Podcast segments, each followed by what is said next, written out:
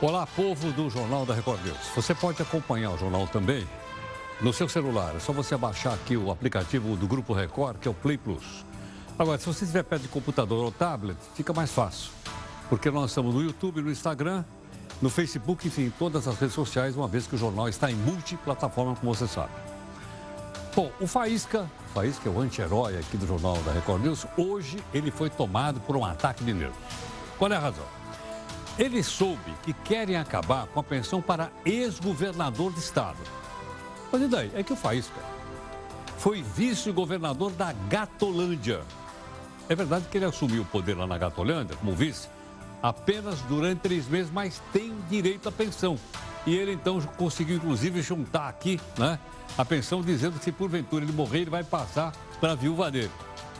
Afinal, ele é ex-governador, e ex-governador vai continuar recebendo. Quanto que recebe um ex-governador do Paraná, você sabe? 30 mil reais por mês depois de quatro anos. Alguns ficaram apenas três meses. Quando morrer, ele deixa então para Lula, que você está vendo ali, que é a sua gata. No Paraná, só agora acabaram com esse tipo de pagamento, que na opinião do Faísca é justo. Só para daqui para frente, que os que já estão recebendo vão continuar recebendo uma boa. Na sua opinião, você acha que ex-governador deve ou não receber essa grana todo mês? Gostaria de saber a sua opinião. Você pode mandar aqui a sua opinião, aqui nas minhas redes sociais, pode entrar pelo heródoto.com.br. O nosso portal aqui do Grupo Record, que é o r7.com, nós temos condição de colocar o portal não? Temos. Então vamos lá. Vai ter exame de, do Enem. Olha o que acontece. Responsável pelo Enem é demitido pelo governo. Aliás, é o segundo cidadão que foi demitido por causa dessa prova do Enem.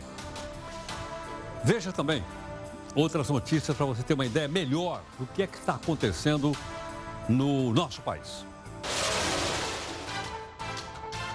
Começamos aqui com o quiz do Jornal da Record News. Quem é o presidente do Brasil nesse momento, você sabe? É o Jair? É o Hamilton ou é o Rodrigo? A justiça expede mandado de prisão contra o ex-ministro Zé Dirceu. Mulay, amigo do ex-presidente Lula, é condenado em segunda instância e vai ser preso. Cláudia Cruz, mulher de Eduardo Cunha, também é condenada em segunda instância, mas essa escapou da prisão. Jair Bolsonaro é homenageado na terra de Tio Sam pela Câmara de Comércio Brasil e Estados Unidos.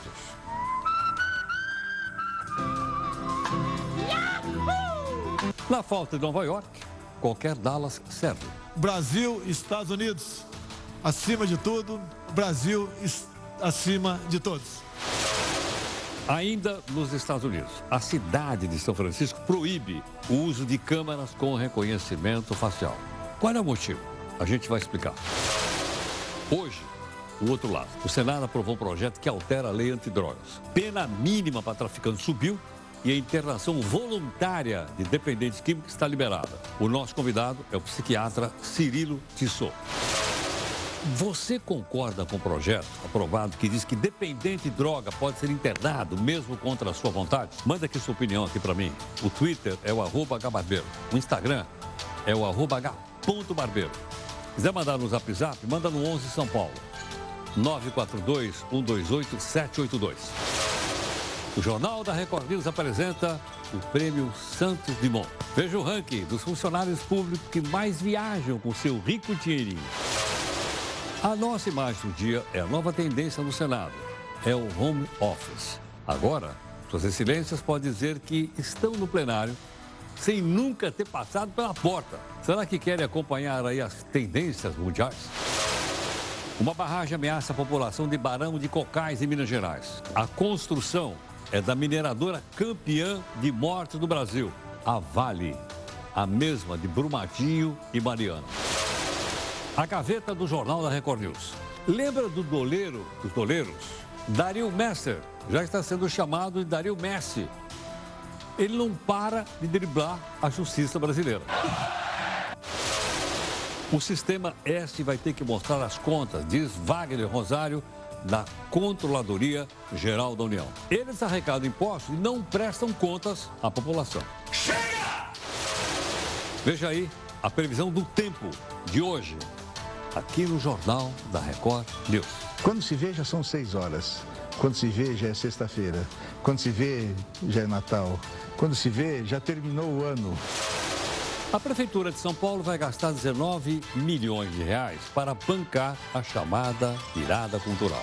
E você vai saber os cachês mais caros que vão ser pagos pelo prefeito aqui. Prepara. O Catar inaugura um estádio na Copa com três anos de antecedência. Olha, tem até ar-condicionado na cadeira para refrescar o bumbum. É para deixar a Marilyn Monroe com inveja. Uau! Não esqueça que o Jornal da Record News está em multiplataformas, estamos em todas elas. Através delas você pode nos acompanhar no tablet, no celular, enfim, em qualquer local. E também cobrar da gente a busca da isenção e a busca do interesse público.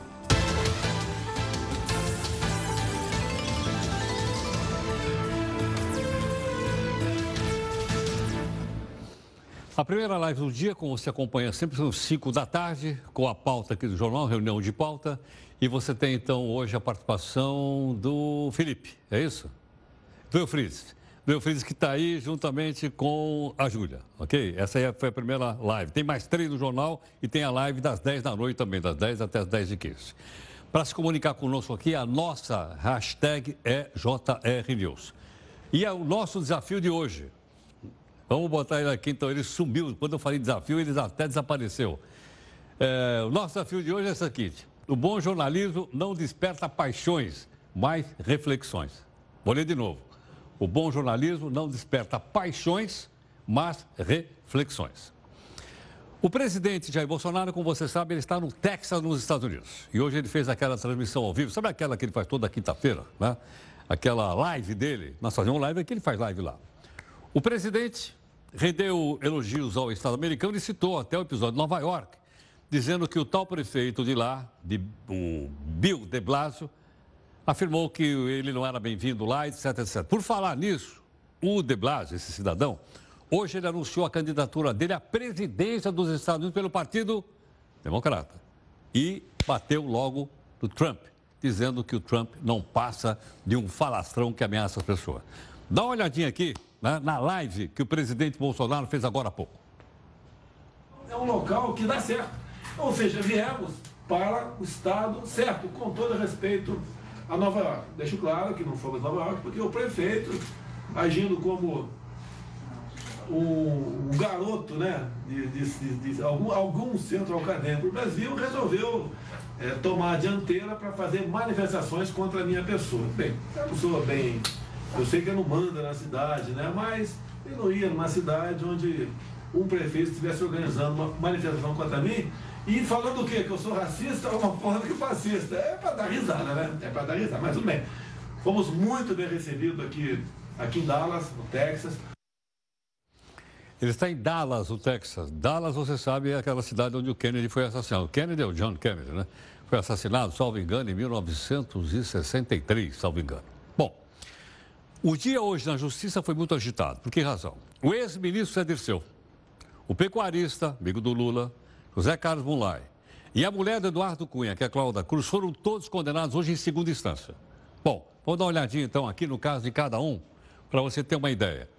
O Zé Dirceu já foi expedido mandato de prisão contra ele. Até às 5 da tarde de amanhã ele tem que estar na cadeia. Ele foi condenado em segunda instância por corrupção passiva e lavagem de dinheiro. O Bulai é o cara lá do sítio também. Ah, ele foi condenado por corrupção e gestão fraudulenta a Cláudia Cruz por evasão de divisas. Evasão de divisas que é o seguinte, tirou dinheiro do Brasil aqui sem pagar imposto e mandou para o exterior. Essa aqui é a mulher do, do Eduardo Cunha. Ela pegou três anos de prisão, mas em prisão aberta, ela não vai para cadeia. Os outros demais vão. A não ser que esse aqui, muito velhinho, pode ser, não, agora estou doente e tal, faz que nem o Maluf, né? Em vez de ficar na cadeia, fica naquela prisão mansiliar, porque ele mora em mansão. Ontem, nós conversamos aqui com o convidado e ele fez a primeira conversa conosco de um projeto importante para que nós, enquanto cidadãos, estou falando aqui como cidadão, é, que altera a política nacional sobre drogas. Foi aprovado no Congresso, agora vai para o presidente que pode sancionar ou pode vetar. Ok ou não? Vamos dar uma olhadinha então aqui no que foi conversado ontem com o doutor Leon Garcia. Quando nós perguntamos para ele, a primeira questão, presta atenção para você opinar.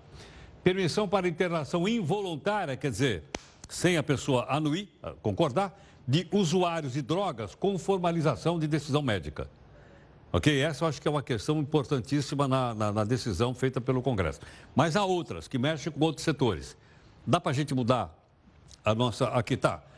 Na, na, área penal, o aumento da pena, isso aqui é para traficante, de 5 para 8 anos, ok? Para traficantes que chefiaram organização criminosa. E aí discute se o cidadão é traficante, se não é. É uma outra história que a gente vai trazer outras pessoas aqui para comentar. E também, o terceiro ponto, são quantas comunidades terapêuticas, ou seja, os locais onde essas pessoas que são dependentes químicos serão tratadas. E elas seriam acolhedoras, elas entram no CISNAD, que é o Sistema Nacional de Políticas Públicas sobre Droga, receberiam, receberiam eh, verbas, que pode ser inclusive descontado no imposto de renda das pessoas, mas aqui surge uma discussão dizendo que é uma tentativa de privatizar ah, o tratamento das pessoas que são uh, dependentes químicas. Ontem nós ouvimos aqui um, um, respeitável médico, hoje nós temos outro, que é o doutor Cirilo Tissot, que é psiquiatra e diretor técnico da clínica Greenwood, que está aqui conosco. Cirilo, muito bem-vindo, muito obrigado pela participação aqui no muito Jornal. Obrigado. Bom, eu queria dizer o seguinte, seu colega ontem fez duras críticas a essa política, dizendo principalmente de que ele é absolutamente contrário que uma pessoa seja colocada numa clínica uh, sem que ela concorde, ou seja, compulsoriamente. Qual é a sua opinião sobre isso? A minha opinião é diferente dessa, porque vamos imaginar o seguinte, você está caminhando numa ponte, e aí você vê uma pessoa querendo pular da ponte. Mesmo que você não conheça a pessoa, se você puder pular em cima dela e não deixar que ela pule, no sentido de salvá-la, você vai fazê-lo. Agora, você imagina uma situação onde existe um, um familiar percebendo que a pessoa está correndo o risco de morrer ou de matar alguém ainda com um médico do lado, dizendo que essa pessoa verdadeiramente está doente e não está podendo responder por si mesmo. A pergunta é, por que, que essa pessoa não pode ser internada é, involuntariamente? Eu acho que essa é uma decisão.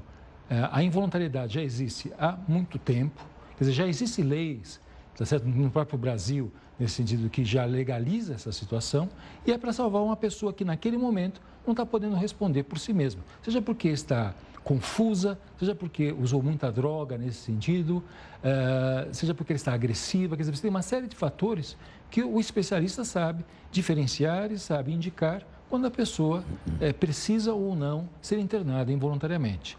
Os estudos americanos, uh, que é o maior órgão, digamos assim, de estudo sobre drogas, que é baseado na medicina baseada em evidências, mostra o seguinte, que quando você observa uma internação involuntária perto da voluntária, tá certo? Ela reabilita tanto quanto a voluntária, tá certo? Agora, vamos... você entender. Então, a pessoa que, que, que, concorda em se tratar e a outra que não, se, não concorda, mas foi colocada lá, o índice de recuperação é o mesmo, as duas? É o mesmo, mas deixa eu explicar isso melhor. Ok. Porque ocorre o seguinte, ah, para uma pessoa que entra involuntariamente, para o tratamento ter sucesso, ela terá que passar pelo processo da voluntariedade, tá certo? Então, comparativamente aos casos de sucesso, seja de voluntário ou involuntário, quer dizer, a involuntariedade ela reabilita tanto quanto ou mais do que a voluntária. Tá certo? Por quê? Porque ela coloca uma vivência no cidadão que está tendo problemas com drogas, que é receber um não concreto, um limite, que é uma vivência fundamental para a pessoa conseguir manter a abstinência.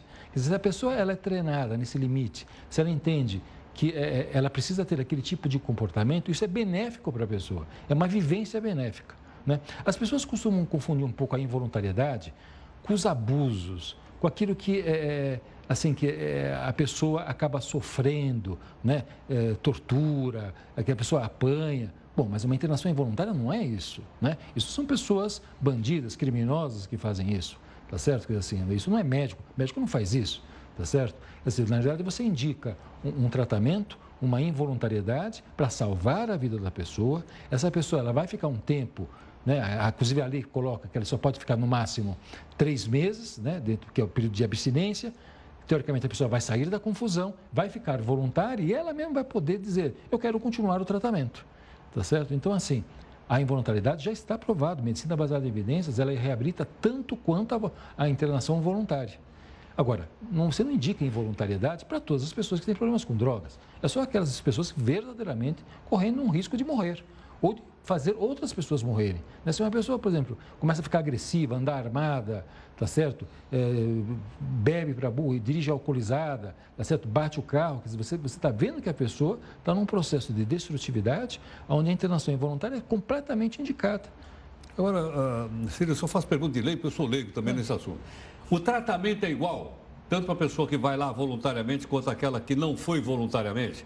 Ou aquela que não foi voluntariamente sofre uma abstinência total não se dá nenhuma droga para ela e não se faz assim uma diminuição gradativa, como o seu colega explicou aqui?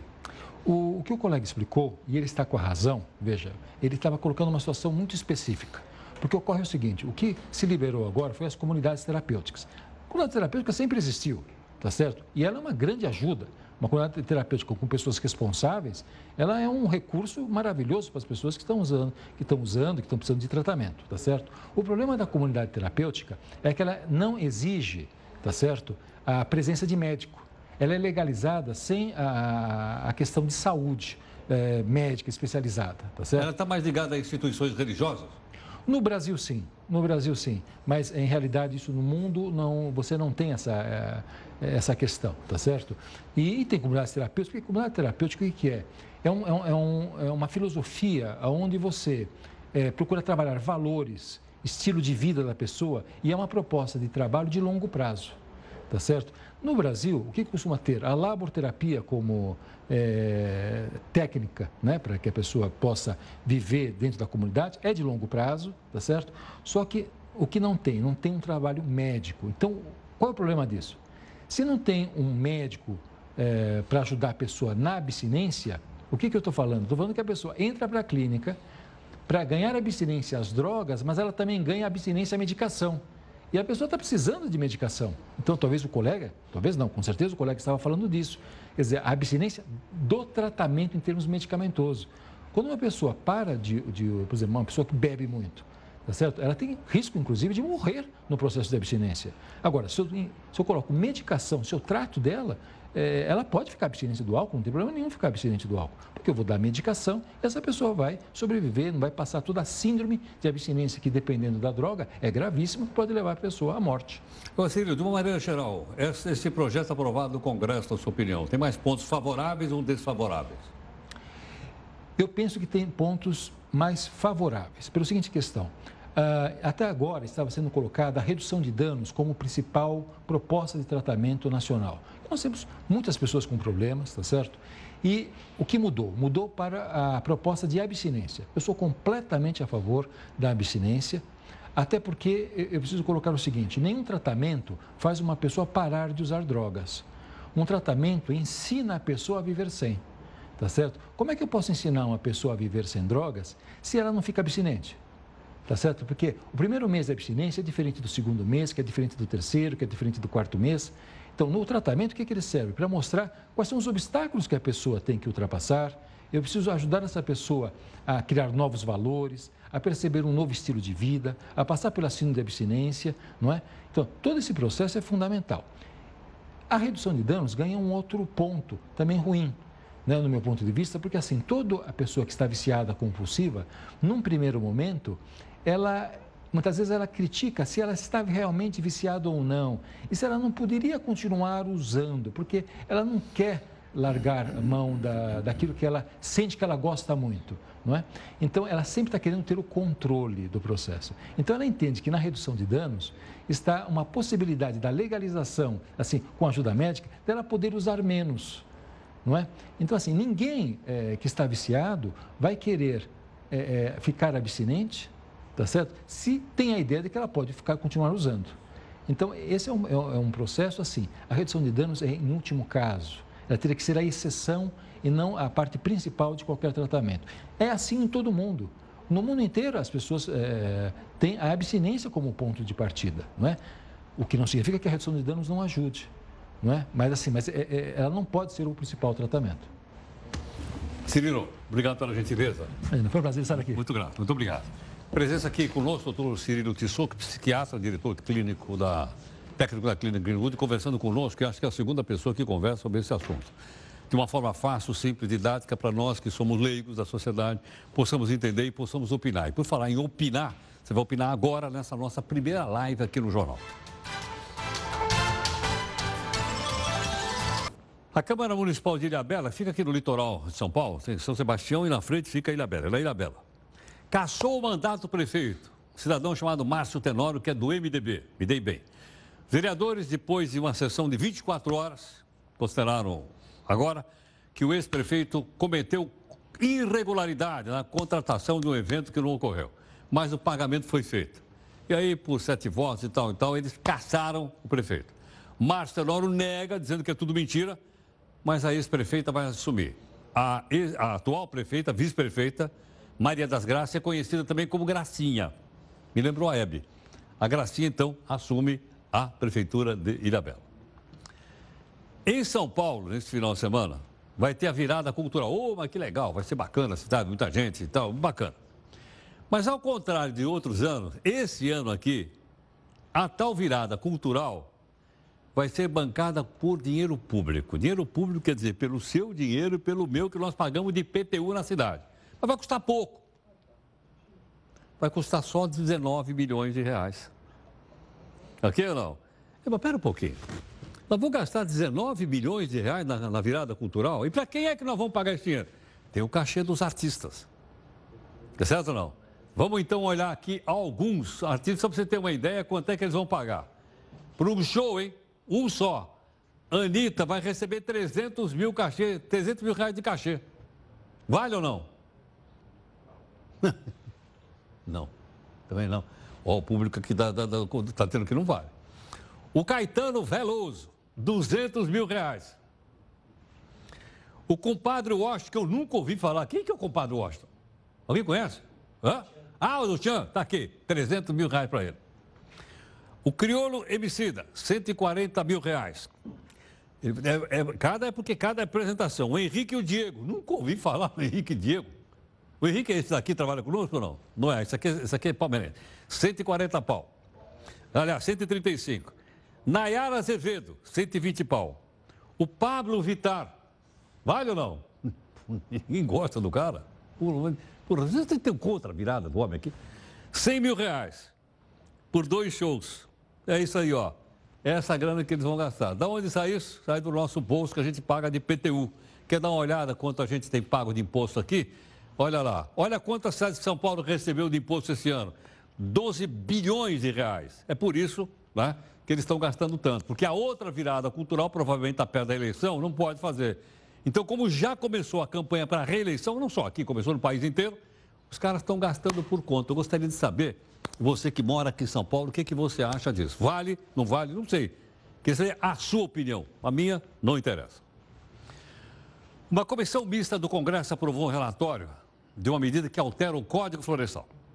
Entre outras coisas, prorroga para dezembro do ano que vem o prazo de adesão para proprietários rurais ao Cadastro Ambiental Rural, chamado CAR. Bom, esse programa ele é um conjunto de ações de proprietários que deve desenvolver para promover a regularização ambiental do imóvel rural. Funciona ou não funciona? Nós vamos ter que ver dois lados. Primeiro lado, nosso convidado que está aqui para conversar conosco é o deputado federal Rodrigo Agostinho, que é do PSB aqui de São Paulo. Deputado Agostinho, obrigado pela gentileza, pela participação aqui no Jornal da Record News. É, boa noite, é um prazer estar podendo conversar com todos. Obrigado. Por que, que Agostinho, por que, que precisa prorrogar, então, o tal uh, cadastro? O que, que aconteceu? O que aconteceu é que o Código Florestal foi aprovado em 2012. Foi um longo processo de acordo entre os ruralistas e ambientalistas para se chegar num consenso. E, de repente, de 2012 para cá, muita coisa tinha que ter acontecido e não aconteceu.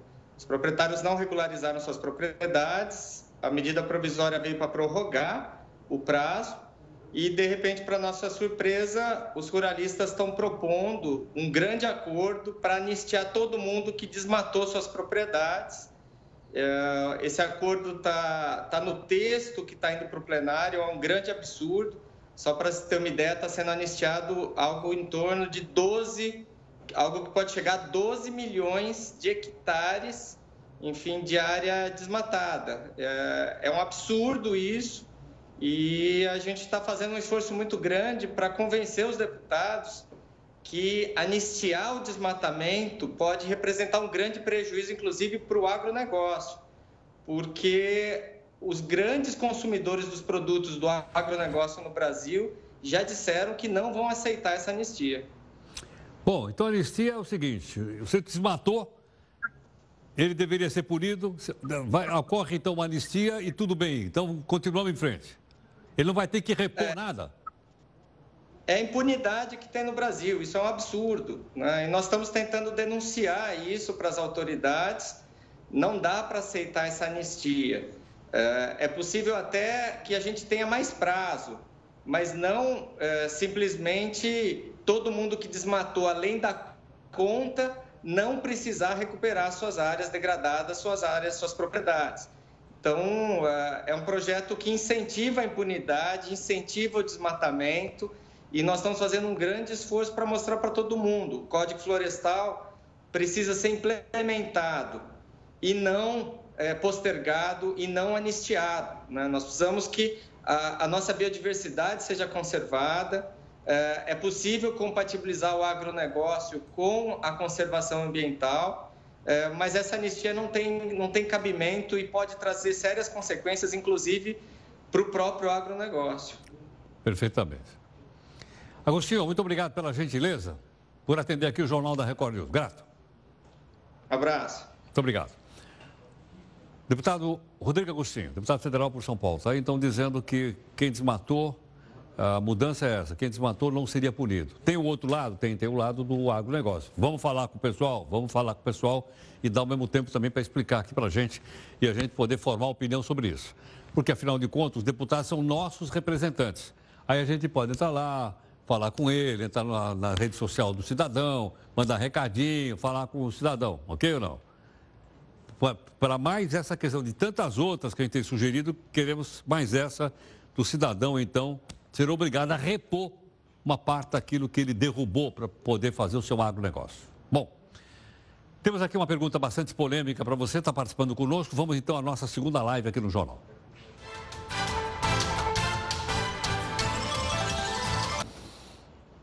Olha, a mineradora Vale informou ao Ministério Público de Minas Gerais a possibilidade do rompimento de uma barragem e fica perto da cidade de Barão dos Cocais.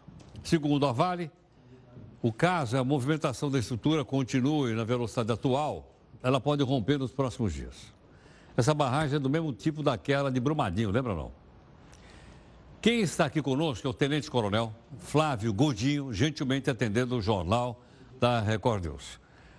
Coronel Flávio, obrigado pela gentileza. Boa noite, é um prazer falar com você e com todas as pessoas que nos assistem nesse momento. Obrigado. Coronel, explica para a gente o seguinte: há mesmo risco dessa barragem romper? É, a gente tem que explicar que o, o, que hoje corre risco naquela região, na vila de Compossoco, é o talude da mina, não é a barragem. Existe um talude que nós podemos é, exemplificar como um, um, a parede da mina, onde tem aqueles degraus, parecendo uma escada, aquele talude ele tem movimentado durante esse período agora. Há uma movimentação diária de 3 a 4 centímetros. E a Vale, hoje, através de um relatório técnico, encaminhou para o Ministério Público, alegando que, afirmando, vamos dizer assim, né, que se essa aceleração dessa movimentação permanecer com uma progressão diária de 3 a 4 centímetros, poderá, no dia 19 até o dia 25, acontecer o seu rompimento e aí vai acontecer um carreamento desse material para dentro da cava. Qual o problema disso? Essa cava, ela está equidistante um quilômetro e meio da barragem. E ela caindo dentro da cava, ela pode favorecer um abalo sísmico ou uma vibração. Essa vibração que é o preocupante. Essa vibração ela pode ser um gatilho para a barragem sul superior. E aí sim acontecer o rompimento. Ô, Coronel, sou leigo no assunto. Portanto, não é a barragem que está ameaçada. É um talude. Exatamente. É um talude. Exatamente. E esse é talude, talude, não. ah, desculpa, só para completar, o talude não ameaça a barragem, é isso? Exatamente. O ah, talude, ele carrega para dentro da cava. A cava é aquele buraco onde, que a gente, onde que a mineradora faz a sua lavra, retira o minério, o estéreo fica ali e dá aquele, aquele buraco embaixo. Então, pode acontecer desse talude romper, cair dentro da cava e ele integrar seu ambiente, não acontecer nada. Mas também pode acontecer esse material cair, a gente não sabe a velocidade e nem a quantidade que esse material pode cair nessa cava, e aí sim ele pode é, ter um abalo, ter uma vibração, e essa vibração ser o gatilho para que a barragem que está logo à frente ela venha romper. Mas vale ressaltar que se essa barragem romper, todas as pessoas ajudantes, ou seja, à frente dessa barragem, em 8 de fevereiro, elas já foram retiradas pela Terceira Civil, no total de 432 pessoas. As outras zonas após que esse registro poderia chegar, em tempo de uma hora e doze, as pessoas que ali residem já teve um treinamento de simulado no dia 25 de março. E no sábado nós iremos refazer o simulado para dar nova oportunidade de treinar aquela comunidade se caso acontecer um rompimento. Perfeito. Coronel, muito obrigado pela gentileza. Muito obrigado pela participação aqui no Jornal da Record News. Ok, boa noite. Muito obrigado. Tenente Coronel Flávio Coutinho. Olha, vamos precisar corrigir o noticiário. Então não podemos dizer que a barragem está ameaçando a cidade de Cocais. Não foi isso que ele falou. Isso que a barragem não está ameaçando. Tá, é um talude. Sou leigo, não sabia a diferença entre barragem e talude. Acabei de aprender aqui agora. Ok? Esse talude está distante da barragem. Portanto, pelo que eu acabei de entender, a população da cidade não corre risco nenhum. Então nós vamos precisar corrigir aí o noticiário. Porque nós estamos dizendo que a barragem está ameaçada de romper. E nós vimos dois grandes desastres no país, ligado à Vale, uh, com barragem. Né? Então, acho que precisamos reescrever a notícia. As duas CPIs que investigam o crime da Vale e Brumadinho ouviram funcionários da mineradora e a Câmara aprovou, inclusive, a convocação do ex-ministro das Minas e Energia. Lembra dele? O Moreira Franco, que aliás foi preso, depois foi solto. É ele. Vai ser ouvido como testemunha para prestar esclarecimento do rompimento da outra barragem, não dessa, hein? Um dos funcionários disse que no dia do desastre ele estava de férias e negou que sabia que a estrutura da barragem estava comprometida, a outra lá, de Brumadinho. Um representante lá do movimento dos atingidos afirmou que a Vale está atrasando o pagamento das indenizações. Bom, olha só essa. Algumas medidas provisórias do governo podem caducar se não forem votadas nas três semanas. Aí você vai dizer, mas e eu com isso que ela vai caducar? Ela vai mexer com o nosso cotidiano. Ela vai mexer com o nosso dia a dia. Por isso nós temos que acompanhar. Veja aqui no texto do Eufrides Júnior. Geralmente, quando um produto perde a validade, as pessoas jogam no lixo. E isso gera um desperdício. E como é que faz quando uma medida provisória do governo está prestes a caducar? Como é que é? É que a votação de medidas provisórias tem sido um teste de articulação política para o governo na Câmara e também no Senado. E dez medidas provisórias correm o risco de perder a validade se não forem votadas no Congresso em três semanas. Ah! Dessas medidas, três foram assinadas pelo presidente Jair Bolsonaro. A da reforma administrativa, a que impõe medidas contra fraudes em benefícios do INSS e que trata sobre o pagamento de gratificações da Advocacia Geral da União. Das normas assinadas pelo ex-presidente Michel Temer, sete caducam até o dia 3 de junho. Entre elas, a que altera o marco legal do saneamento básico no país. Porém, o dia 3 de junho cai em uma segunda-feira. Então, os parlamentares calculam que as medidas precisam ser votadas até o dia 30 deste mês.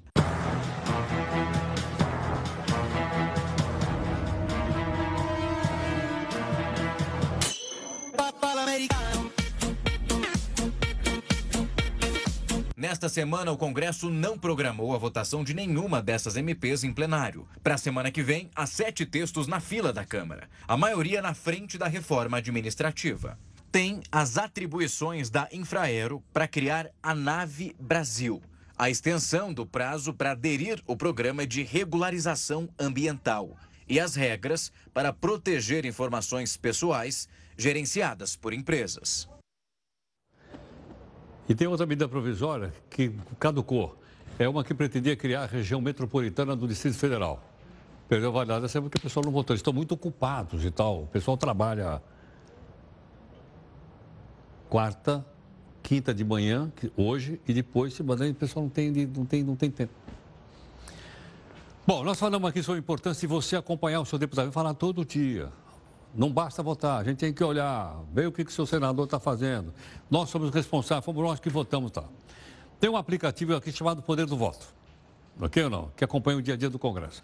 Quem está aqui é o Mário Melo, que é o cofundador do aplicativo, né, para explicar para a gente. Mário, posso, podemos ficar aqui perto do telão para a gente ver aqui a, claro. as coisas? Boa Obrigado. noite. Tudo bem? Bem, obrigado. Vamos olhar algumas coisas aqui. E diz uma coisa, primeira coisa, como é que surgiu a ideia do aplicativo? Dá para botar o aplicativo aqui só para a gente ver ou não? O, o, aplicativo vem da ideia de ter esperança. Esse aqui, ó. Esse aí, o poder do voto. Ele é gratuito, ele, tanto, ele ocupa muito pouco espaço celular, é totalmente gratuito, porque a gente não somos instituições sem fins lucrativos, e o nosso objetivo é esperança, é trazer transparência e cobrança no Congresso Nacional. Você baixa o aplicativo, ah. ele mostra a lei. Agora acabou de falar um pouco da MP. Falou. Aqui é uma simulação. Então, lembra lá atrás tinha um reajuste do, do Congresso? Você Sei. clica na Sei. lei e, e aí? aí você vê que, qual é a opinião se você continuar clicando, qual a opinião? Porque o poder do voto não diz se é boa ou ruim a lei. Sei. Você vai escutar a opinião de eh, sindicatos, de uh, entidades de classe, e você formula a sua opinião. Então, dizer, e você então, vota. Tá, então, então, então se eu, aí eu voto. Eu, primeiro eu vou ouvir um lado e o outro. Isso. Depois eu voto aqui embaixo isso. a favor e contra. É Exatamente. Seu deputado recebe um relatório dizendo 5 mil pessoas te seguindo tantas a favor, tantas contra. Então, é um instrumento de conscientização, de cidadania, mas mais importante, também de pressão política, porque ele vai receber essa pressão. Mas o mais bacana não terminou. Hum. Quando o deputado votar no painel eletrônico, ah.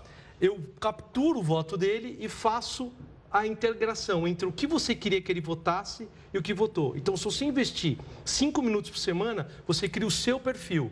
E desse perfil, eu digo e respondo a importante pergunta: o seu deputado te representa ou não te representa? E se ele não te representa, o sistema roda a inteligência e mostra que deputado vota mais parecido com você.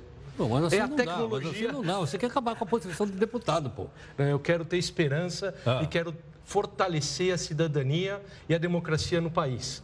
Né? As pessoas, 70% das pessoas não sabem quem votaram na última pesquisa é verdade, que foi feita. É verdade. E todo mundo cria um debate e o nosso lema é: o seu voto não terminou dia 7 de outubro. Continue acompanhando, porque muitos deputados falam, mas na hora de votar votam diferente. Se você acompanhar esses cinco minutos, você vai criar ter um melhor entendimento e vai responder a pergunta se ele te representa ou não representa. Sim, quer dizer, eu posso colocar o nome do deputado que eu votei aqui, deputado Exatamente. federal. Ou se você... Ou senador também. E senadores. E aí eu acompanho o que, que ele votou. Exatamente. Ah. Todas as leis relevantes são. Você recebe o alerta, você vota, que é a escolha do seu deputado, ah. é outra, mas o mais importante, eu me representa.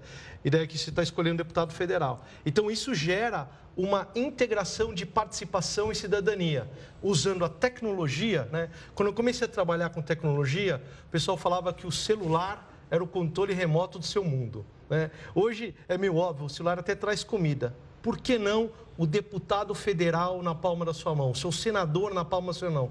Por que não usar tecnologia para fortalecer a cidadania e dar força e esperança para a gente, para ter um instrumento de cobrança e acompanhamento? Quer dizer, há uma inversão, então, em vez da gente ficar na mão dele, ele que fica na mão da Exatamente. É isso? Esse é o nosso objetivo. Porque eles vão acompanhar. Vão acompanhar, basta cinco minutos por semana, você cria o seu perfil e responde a pergunta se ele te representa ou não. Tá.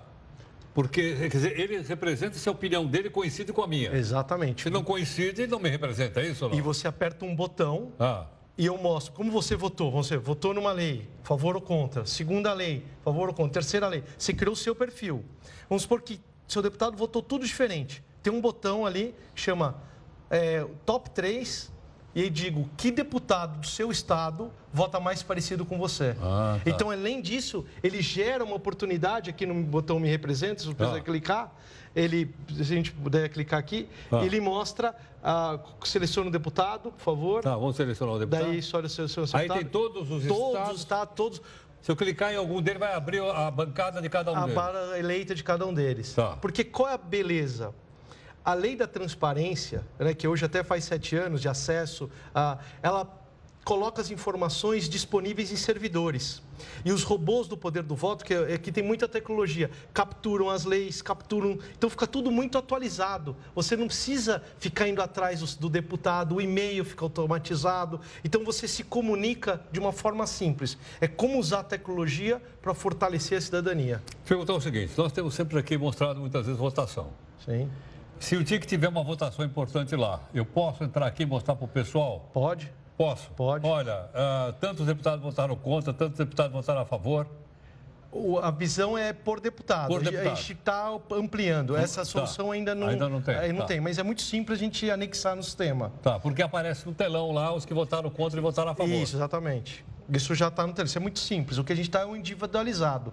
Se o seu deputado votou a favor ou contra, então, na lei, próxima lei, próxima lei, Porque cria o seu perfil. Três leis, três projetos. Isso.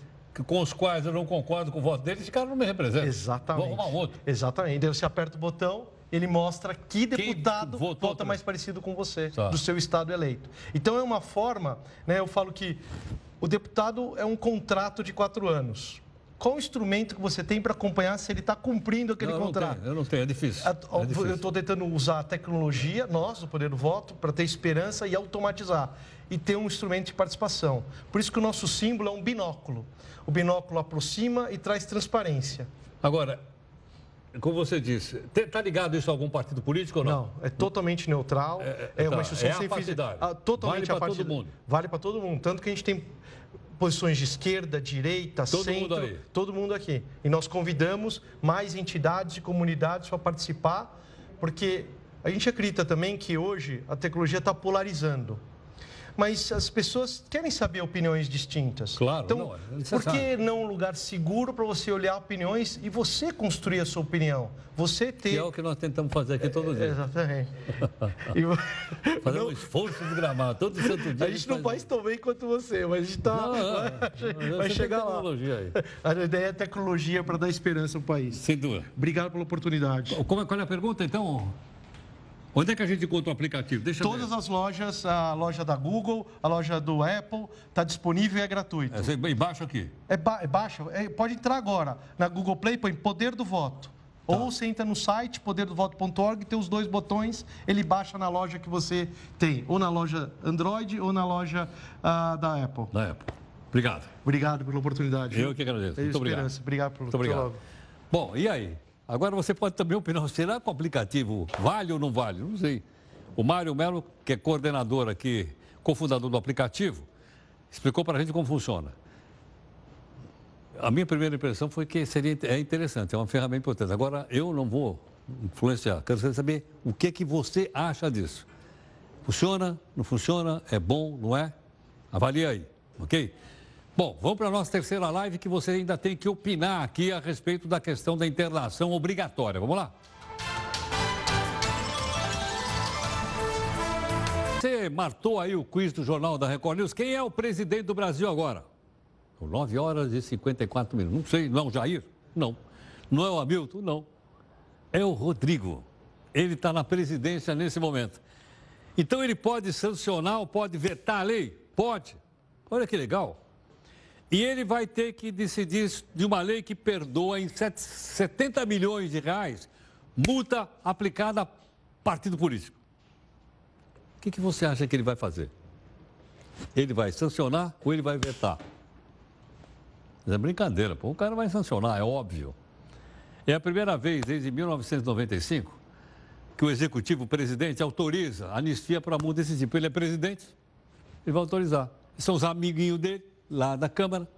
Certo? Amanhã ele vai ser abraçado pelos donos, os partidos que levam mais de 900 milhões de reais por ano para serem mantidos com o nosso dinheiro.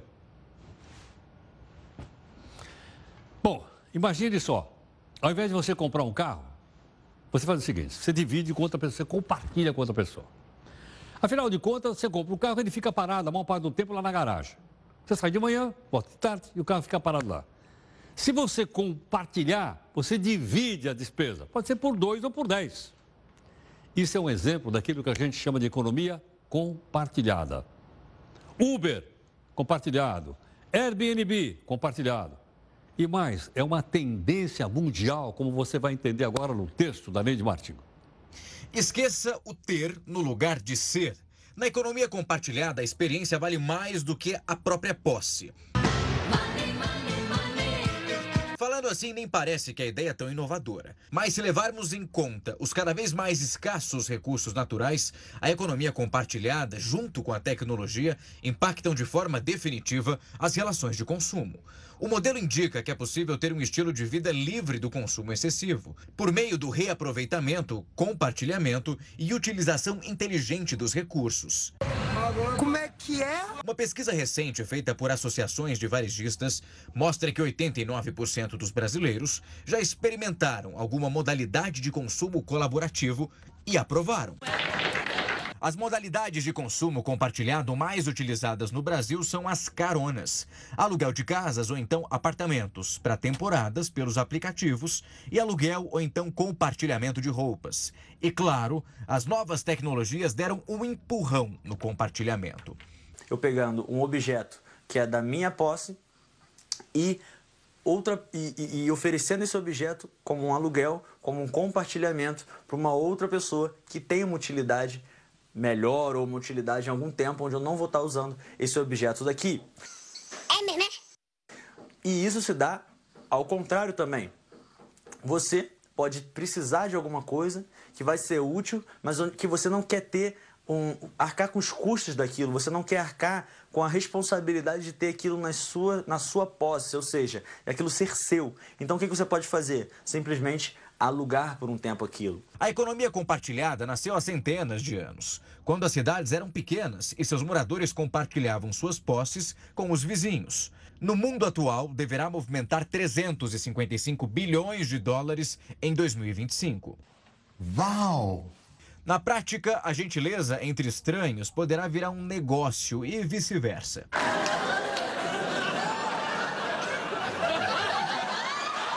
É possível ter uma Ferrari por alguns dias sem pagar o IPVA. E passar as férias num barco sem ter que arcar com as despesas e trocar de bicicleta a cada final de semana, sem guardá-la em casa. Estão envolvidas pessoas como você que podem lucrar com aquele quarto vago via Airbnb, com a câmera de vídeo que você usa apenas no Natal ou então com o carro que sai da garagem poucos dias no mês.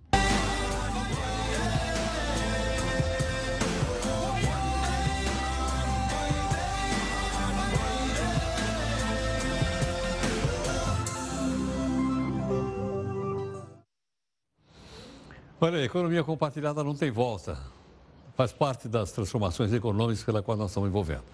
Outro dia até nós falamos aqui também de um outro assunto interessante, foi o seguinte, as escolas estavam pro, proibindo guloseima na hora do recreio. Eu até falei, pô, não vai ter mais guarda-chuvinha. Eu pegava o guarda-chuvinha.